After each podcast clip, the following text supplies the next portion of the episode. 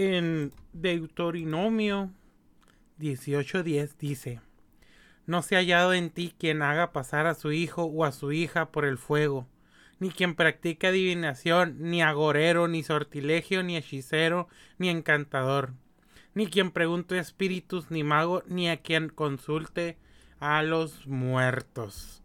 Y pues así abrimos este Omar con H presenta conspiranoia para decirle que todas las personas que hacen ese tipo de cosas están condenados hacia el infierno. Pero bueno.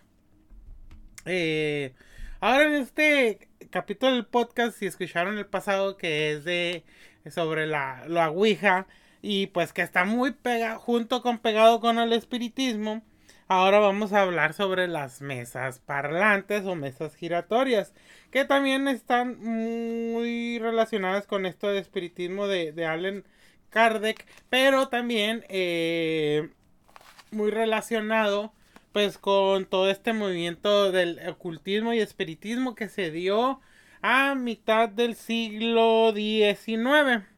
Así que si vuelven a escuchar unos nombres o, algunos nuevos conceptos es porque pues todo está relacionado, ¿no? Por ejemplo, eh, en Estados Unidos en 1840 se estaban desarrollando muchas sectas y movimientos espirituales. Las hermanas Fox establecieron un código de golpes para comunicarse con sus seres queridos muertos y al mismo tiempo presenciaron varios fenómenos paranormales. Eh, en Estados Unidos empiezan a aparecer más medium y otras formas de comunicarse con los espíritus, entre ellas las mesas giratorias.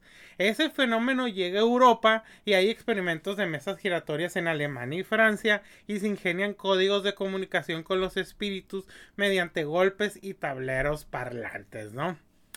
Eh, nos menciona un, un científico este, social español que las creencias esotéricas sobre eh, medran sobre todo en momentos de crisis sociales y espirituales, como alternativas frente a las religiones tradicionales o como respuesta al positivismo cientificista. El espiritismo del siglo XIX se, eh, se, basa en las creencias básicas de la existencia de un Dios único, un progreso indefinido del alma, la pluralidad de mundos habitados, la doctrina de la reencarnación y la negación de la eternidad de las penas. Este. Mucho de lo de aquí y que también me llamó la atención, pues este son las sociedades espíritas que se hicieron en, en España en especial, ¿no? Que está muy bien documentado y que eh, pues tenía que ver también con movimientos sociales y políticos de esa época. Bueno, eh, telequinesia, o como se le llamó al movimiento que sufrían objetos cuando este era causado por espíritus, fantasmas, otras fuerzas sobrenaturales, eh, era pues también era un intento de pues de conocer y de mantener contacto con el mundo de los espíritus y por eso pues surgieron las mesas parlantes o mesas giratorias, ¿no? La, ¿Cuál era la ventaja de este sistema? Como ya les había dicho, igual que la Ouija, es que cualquier grupo podría intentarlo, tuvieran presente o no, pues un medium, ¿no? Que eso era lo, pues, lo, lo interesante para mí de mencionarles. Les voy a mencionar varias sesiones de, pues, de las, de las mesas giratorias, ¿no? Una que viene siendo pues un reportaje, pues un ejemplo, todo esto pues para que eh, pues más o menos se den cuenta cómo era este, este show, ¿no? Solían empezar por un grupo de personas que se reunían en torno a una mesa. Disponían sus manos sobre ella y se concentraban o realizaban algún tipo de recitado de fórmula dirigido a estos supuestos seres con los que querían hablar. Al cabo de un rato la mesa empezaba a moverse, se oían ruidos extraños y a veces incluso se veían luces. En algunas ocasiones los movimientos de la mesa eran tales que los reunidos no podían contenerla. Cuando la mesa parlante iniciaba la danza era el momento de establecer con ella o con los seres que la agitaban un código para poder conversar. Esto solía limitarse a pocas palabras que quedaban reflejadas en golpes. Al parecer las sesiones eran muy movidas y vistosas, la mesa podía llegar a levitar, se sentían extrañas corrientes de aire y algunas veces otros objetos de la sala de las sesiones se movían también. Alan Kardec, o su nombre real, que era Hippolyte Léon Denisat Rivail, fue un, eh, pues un médico y educador francés que se eh, interesó por los fenómenos relacionados con el espiritismo y en especial la comunicación a través de objetos como las mesas parlantes. Él una vez descartado los fraudes quedaban un número de casos que eran inexplicables y él pensaba que únicamente podían deberse a la fuerza mental de los ahí reunidos como y también a la verdadera presencia pues de espíritus, ¿no? Hizo muchas pruebas con mediums que documentó y escribió varios libros sobre el tema, llegando al convencimiento que la comunicación con el otro mundo era posible. Em, él menciona sobre las mesas parlantes que los espíritus rondan alrededor de cualquier mesa, mesa, estemos intentando hablar con ellos o no. Así que no es de extrañarnos que si al sentarnos en grupo o en, en, en una mesa empezamos a sentir movimientos inesperados, ¿no? Esto que les voy a platicar ya viene siendo como cosas de, España que son sumamente pues eh, interesantes, ¿no? Lo siguiente que les voy a mencionar fue lo que dijo el padre Fray Juan Vila de la Orden de los Predicadores, pronunciada durante el discurso de apertura de los estudios de la Universidad de Manila el 2 de julio de 1877. A veces los espíritus por medio de golpes convencionales responden a las preguntas o cuestiones que se proponen. Otros cogiendo violentamente la mano del medio la fijan sucesivamente sobre varias letras de un alfabeto de antemano preparado para formar dicciones y oraciones enteras. Sucede por el contrario que impelida por una fuerza irresistible, la mano del mismo medium, después de adquirir una rigidez extraordinaria, escribe a veces con asombrosa rapidez sobre materias completamente ignoradas por el que sirve de instrumento, o contra sus propias convicciones, o en un lenguaje del todo desconocido para la persona de tales cosas escribe por fin. En casos dados, el mismo espíritu es el que, por medio de un lápiz colocado sobre una mesa o suspendido en el aire, escribe páginas enteras sobre diversas materias como con su tecnicismo propio o dibuja con una maestría y primor tal que a primera vista se descubre que aquello es obra de un ser superior en conocimientos artísticos a los mejores pintores y artistas del mundo. Una de las cosas que también mencionan pues es lo de la escritura automática que se le dice, ¿no? Ahora, esto que les voy a mencionar es, lo que se escribió en el periódico La España el 10 de mayo de 1853. Describe una sesión de mesa giratoria. Habían transcurrido 35 minutos desde que se, que se principió el experimento. Cuando la mesa empezó a bambolearse con el movimiento oscilatorio de sur a norte, emprende de improviso un movimiento de rotación de derecha a izquierda, levantándose entonces las personas que formaban la cadena, separándose las sillas y siguiendo el movimiento de rotación de la mesa. Se observó que la velocidad iba aumentando, que la mesa experimentaba movimiento de traslación y que en todos esos movimientos se presentaban siempre inclinadas hacia el norte. Después de unos dos minutos de duración del movimiento giratorio de la mesa, haciendo un esfuerzo sobre ella, los individuos de la cadena se detuvo y las personas volvieron a sentarse. Bien pronto se presentó de nuevo el movimiento oscilatorio y enseguida el giratorio, siendo más rápido que la primera vez. Pero habiéndose caído una de las personas que formaban la cadena, la mesa quedó instantáneamente inmóvil más como la misma persona volviese a cerrar el circuito con mucha presteza, aún había transcurrido dos minutos que la mesa manifestaba ya girándose interrumpidamente otra vez el movimiento. Y pudieron entonces observarse muy bien las oscilaciones e inclinaciones sucesivas de la mesa en distintos sentidos, ¿no? Eso es lo que menciona esa nota.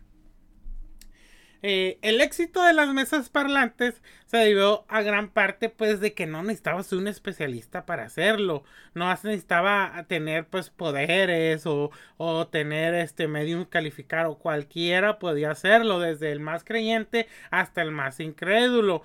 Pero mucha gente se juntaba y se divertía con estas cacofonías y repiques de los muertos. De hecho, era así como que en vez de vamos al bar, pues vamos a las mesas giratorias, ¿no? Eh, o mesas parlantes. Entonces, pues esto, pues digamos, es como la mamá o el papá del tablero, del tablero de la, pues de la Ouija, ¿no?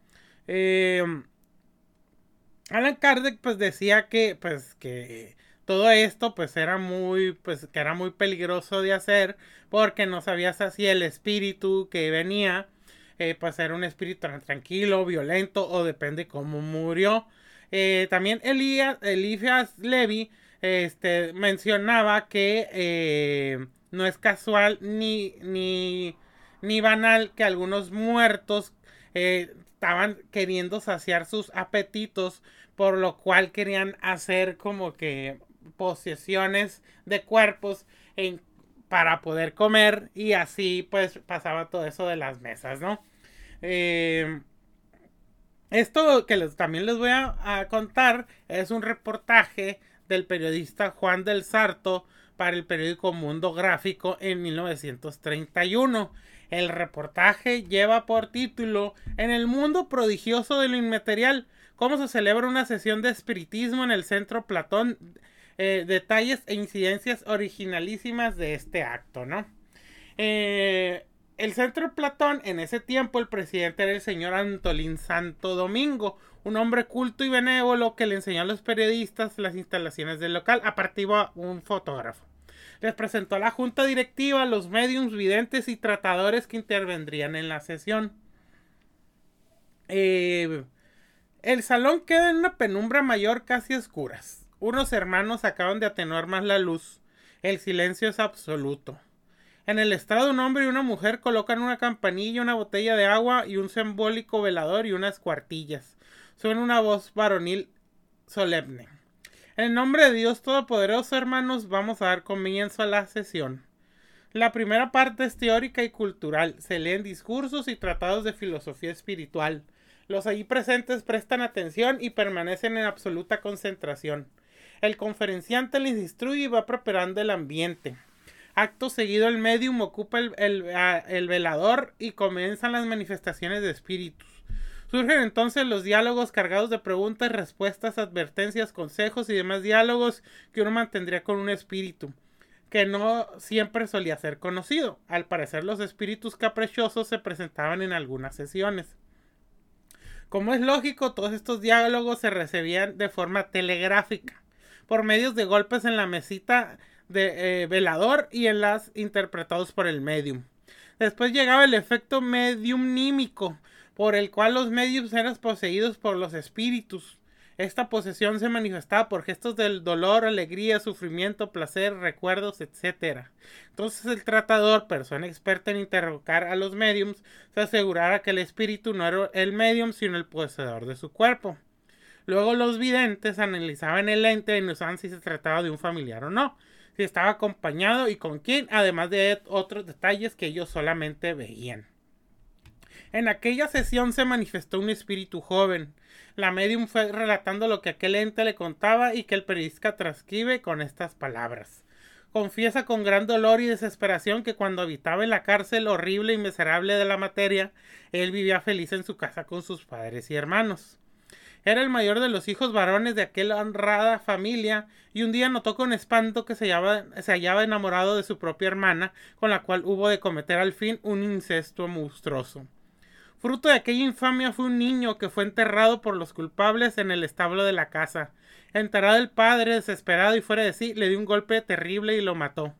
Desde entonces se hallaba purgando su delito años y años, pero eran grandes tales su dolor y arrepentimiento que confiaba en pasar muy pronto a otro estado de menos sufrimiento y, y expiación. Juan del Sarto, después de haber vivido aquella experiencia espiritual, pone punto y final a su reportaje con estas palabras. Lector, eso es lo que he visto en esta sesión amena e interesantísima del Centro Platón. Farsa o burda, realidad científica, no lo sé. Lo único que puedo decirle a usted es que comienza a darme cuenta que pensar seriamente este original y misterioso y prodigísimo problema del espiritismo. Pues bueno, otra cosa a mencionar de, de, de lo del espiritismo y en especial pues en España y les digo también en México, pues es que eh, también tenía mucho que ver con movimientos sociales y políticos, en especial pues los movimientos revolucionarios, republicanos y socialistas. Y otra cosa ustedes dirán, pero ¿por qué ahorita ya no sé, hay asociaciones espíritas y todo eso? Pues es porque pues había mucho fraude, ¿no? Había mucha gente que empezó a hacer fraude con esto y empezaron a salir pues muchas personas que estaban en contra de esto, tanto la iglesia y, con, y gente que quería probar que todo pues esto era pues una pues una mentira, ¿no? Y pues entre ellos están los cazadores de fantasmas o los cazadores de fraude, por ejemplo Harry Houdini y también uno que también le vamos a hacer su, su video próximamente, que es el cazador de fantasmas Harry Price, ¿no?